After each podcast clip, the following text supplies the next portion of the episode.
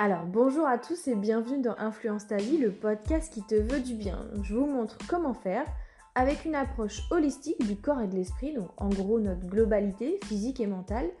On y parlera de comment aller vers une vie meilleure en passant par l'alimentation saine, le sport, mais aussi le développement personnel, vraiment le tout sans pression et surtout toujours dans la bonne humeur. Alors coucou à tous, j'espère que vous allez bien. Aujourd'hui je vous retrouve dans un nouveau podcast concernant l'alimentation et comment on fait pour savoir lire les étiquettes. Donc les étiquettes alimentaires. Euh, en gros, on va voir comment on fait pour lire les étiquettes, à quoi ça sert, qu'est-ce qu'il y a exactement dedans, à quoi il faut faire attention et euh, surtout par quoi il ne faut pas se laisser avoir.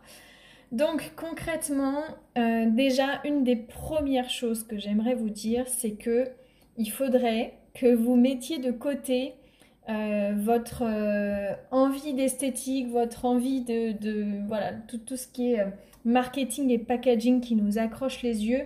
Bien souvent, c'est très bien fait, les gens savent comment faire. Il y a marqué sans sucre, il y a marqué euh, allégé en gras ou allégé en sucre ou riche en fibres ou riche en je sais pas trop quoi. Et souvent en fait, euh, eh bien souvent c'est quand même très très marketing.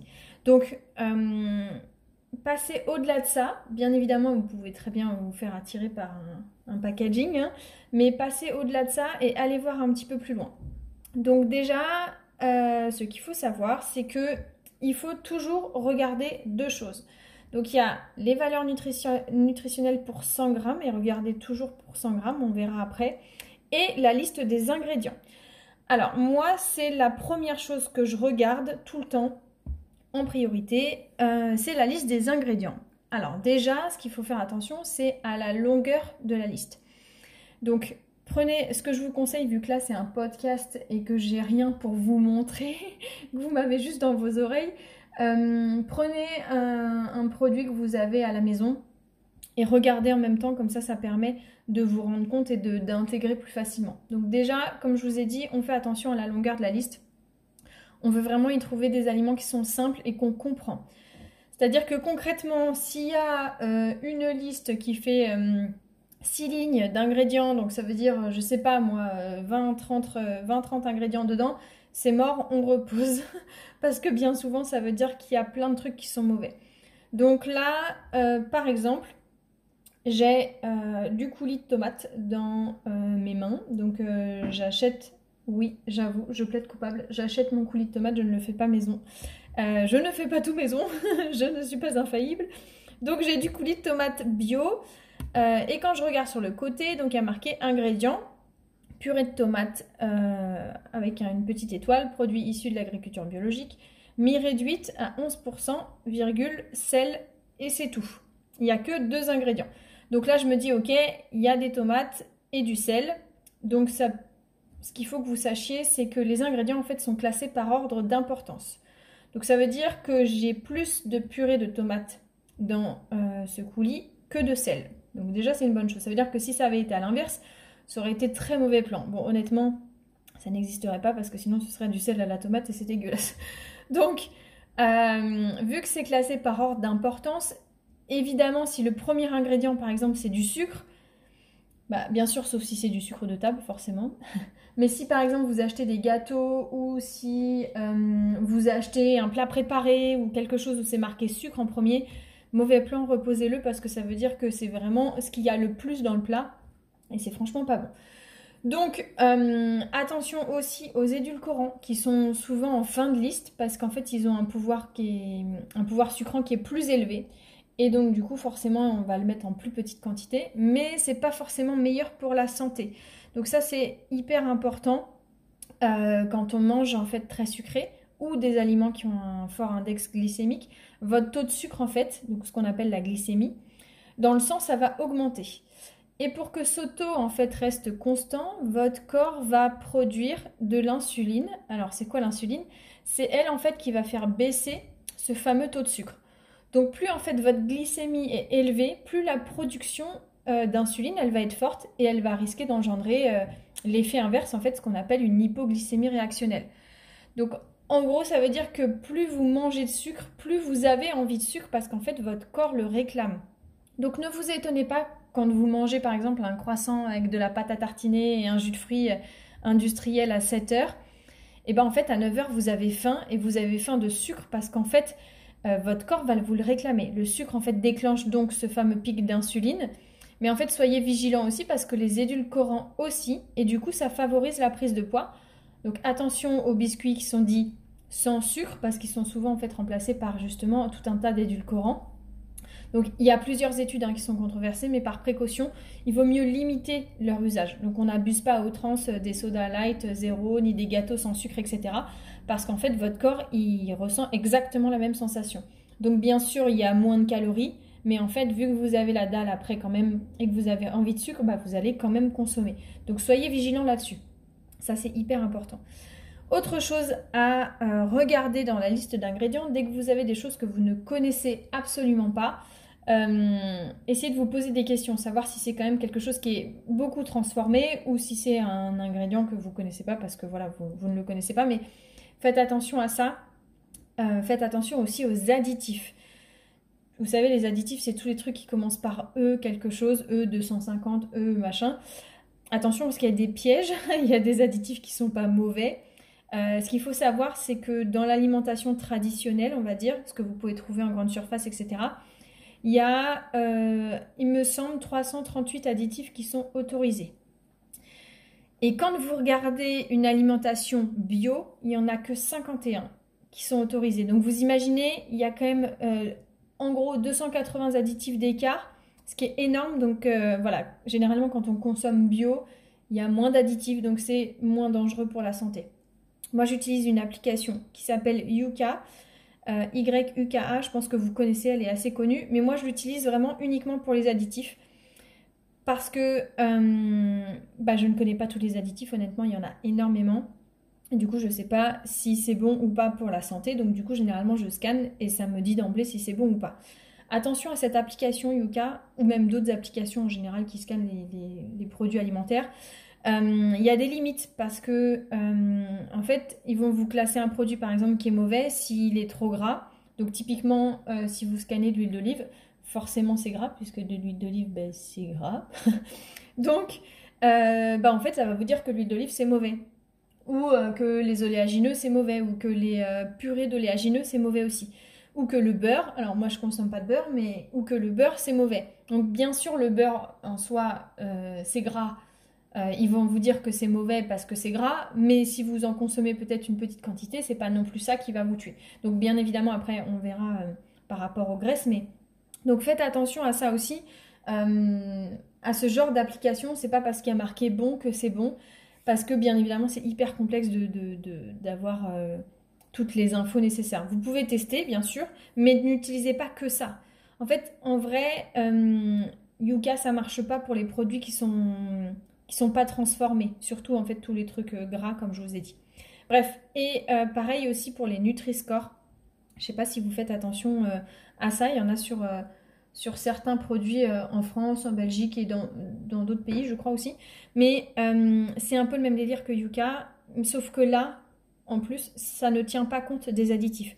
Donc ça veut dire que là, en fait, concrètement, si par, exemple vous avez un Nutri-Score A, et eh ben peut-être qu'il y a des additifs pourris dedans et que euh, peut-être qu'en effet c'est pas euh, euh, mauvais en termes de quantité glucidique ou de sucre ou de gras, mais que ça reste quand même très mauvais. Genre par exemple un soda peut très bien avoir un Nutri-Score, un soda light ou zéro peut très bien avoir un bon Nutri-Score, alors qu'en vrai c'est quand même pas le top pour la santé.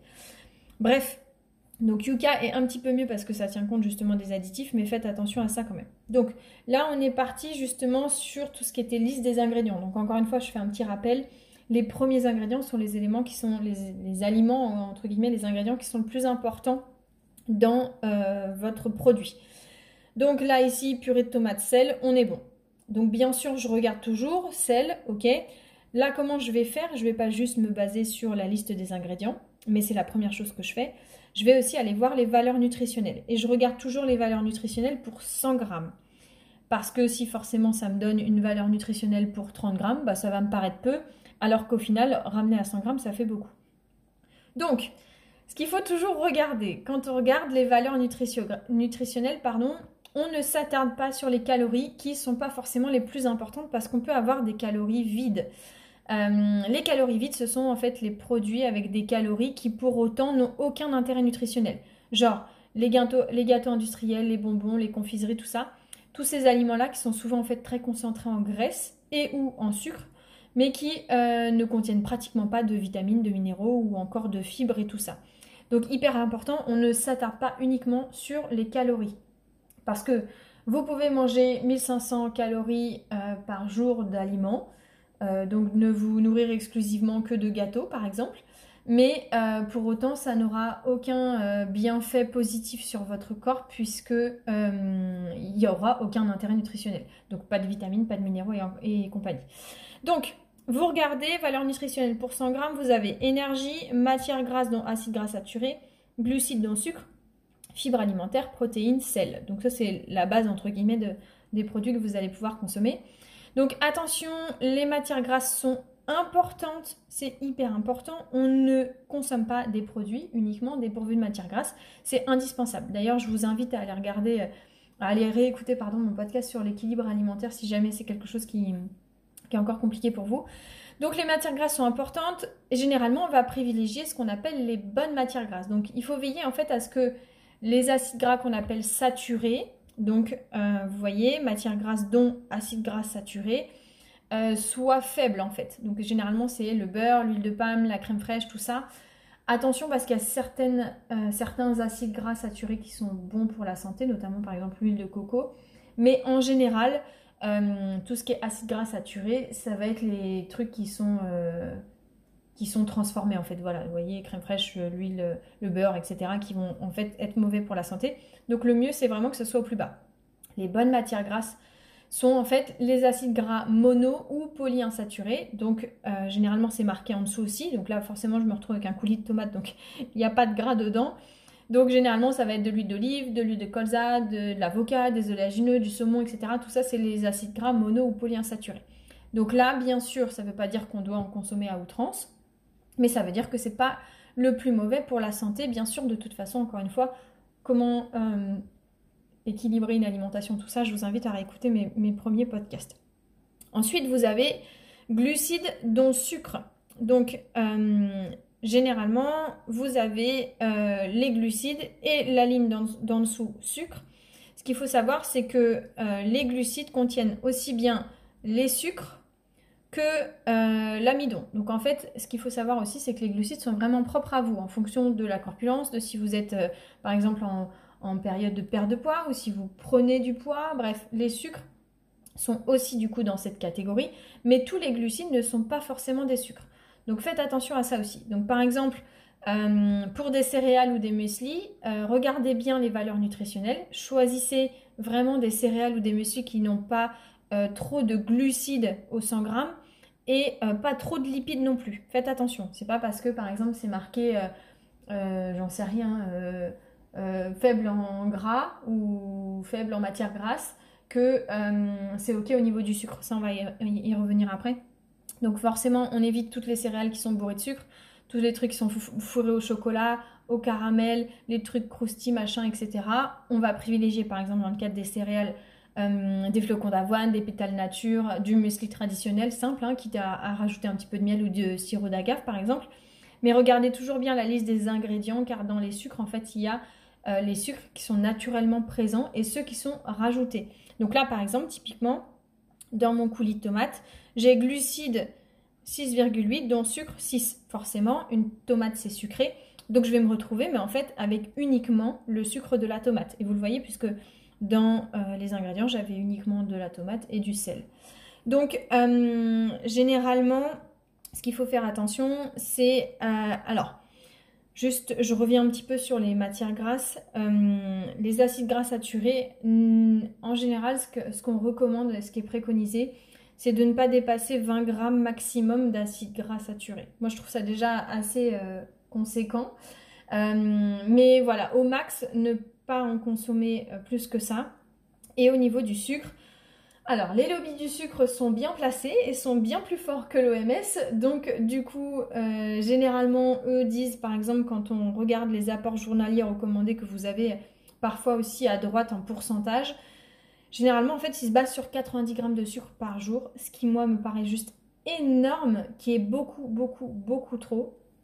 Alors que l'OMS préconise 25 grammes de sucre ajouté, ce qui correspond en fait à déjà 6 morceaux de sucre par jour ajoutés. Hein. Euh, donc forcément, euh, moi je vous conseille déjà au moins, ce que je trouve déjà même euh, l'OMS un peu, enfin voilà, 25 grammes c'est quand même assez beaucoup. ce que vous pouvez aussi, moi généralement je, consomme maxi entre 10 et 15 grammes, déjà ce sera encore mieux. Et surtout, ça dépend de la qualité forcément. Si vous consommez que du sucre raffiné, c'est pas bon non plus. Si c'est du sucre qui est présent naturellement par exemple dans les fruits ou quoi que ce soit, forcément c'est différent. Donc là c'est hyper important. Donc on a vu euh, l'énergie, donc les calories, la matière grasse, euh, dont les acides gras saturés, les glucides, dont le sucre. Ensuite, il y a les fibres alimentaires. Donc là-dessus, soyez aussi vigilants parce que, euh, eh bien, évidemment, c'est pas parce qu'il est marqué riche en fibres, de machin, bidule, de trucs que c'est ok. Donc il faut être vigilant et regarder toujours là parce que peut-être que c'est riche, en, fibres, mais c'est hyper riche en sucre et, hyper riche en gras.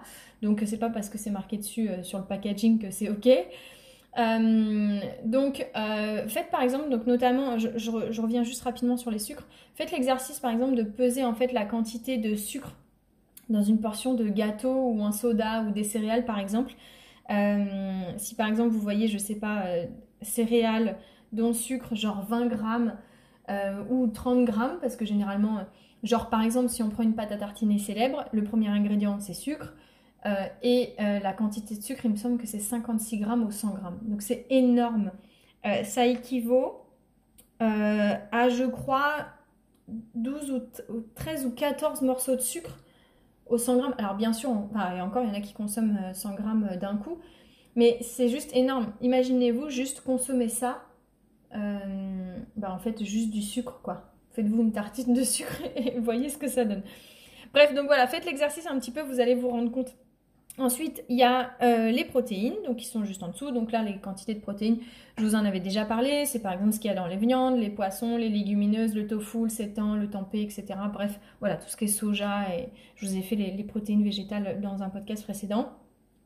Et la ligne du dessous, vous avez le sel. Donc il faut euh, bien sûr un maximum limiter notre consommation de sel ajouté. Parce que généralement, donc, euh, ce qu'on préconise, c'est 6 grammes de sel maximum. Euh, c'est lui en fait qui va être responsable en partie de, la rétention d'eau, de la cellulite, euh, voilà, de plein de choses qui ne sont pas bonnes non plus, tout ce qui est hypertension et compagnie. Donc euh, on limite le sel au maximum, donc là attention aussi à la quantité de sel que vous voyez dans les valeurs nutritionnelles.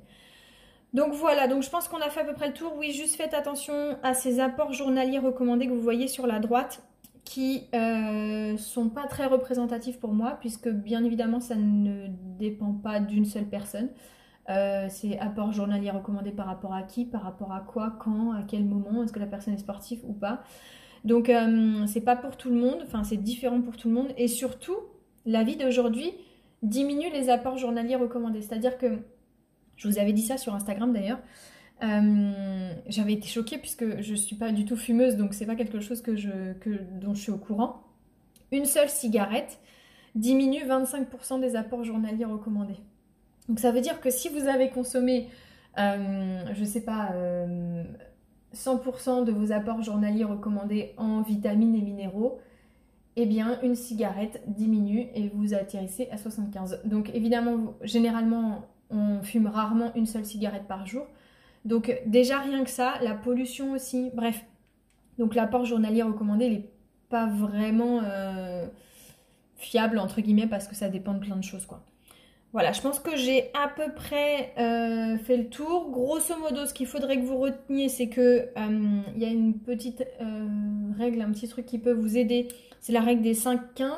En gros, 5% de quelque chose, c'est peu de quelque chose. Donc par exemple, 5% de sucre, c'est peu de sucre, donc c'est pas mal. Bien sûr, si vous accumulez le tout euh, sur la journée, ça fait beaucoup. Et 15% de quelque chose, c'est beaucoup. Donc après, bien sûr, ça dépend de l'ingrédient. Encore une fois, Moi, ce qui est presque le plus important, c'est toujours la liste d'ingrédients en priorité. Et si je vois qu'il y a des trucs qui sont trop compliqués avec des additifs et compagnie, je repose. Bien évidemment, euh, bah, ça va être tout ce qui est produits industriels, les plats préparés, les gâteaux, etc. Euh, c'est bourré de sucre. Même les produits salés, hein. les produits salés sont, très sucrés. Faites le test, par exemple, de regarder la liste d'ingrédients de chips ou euh, de trucs apéro et compagnie.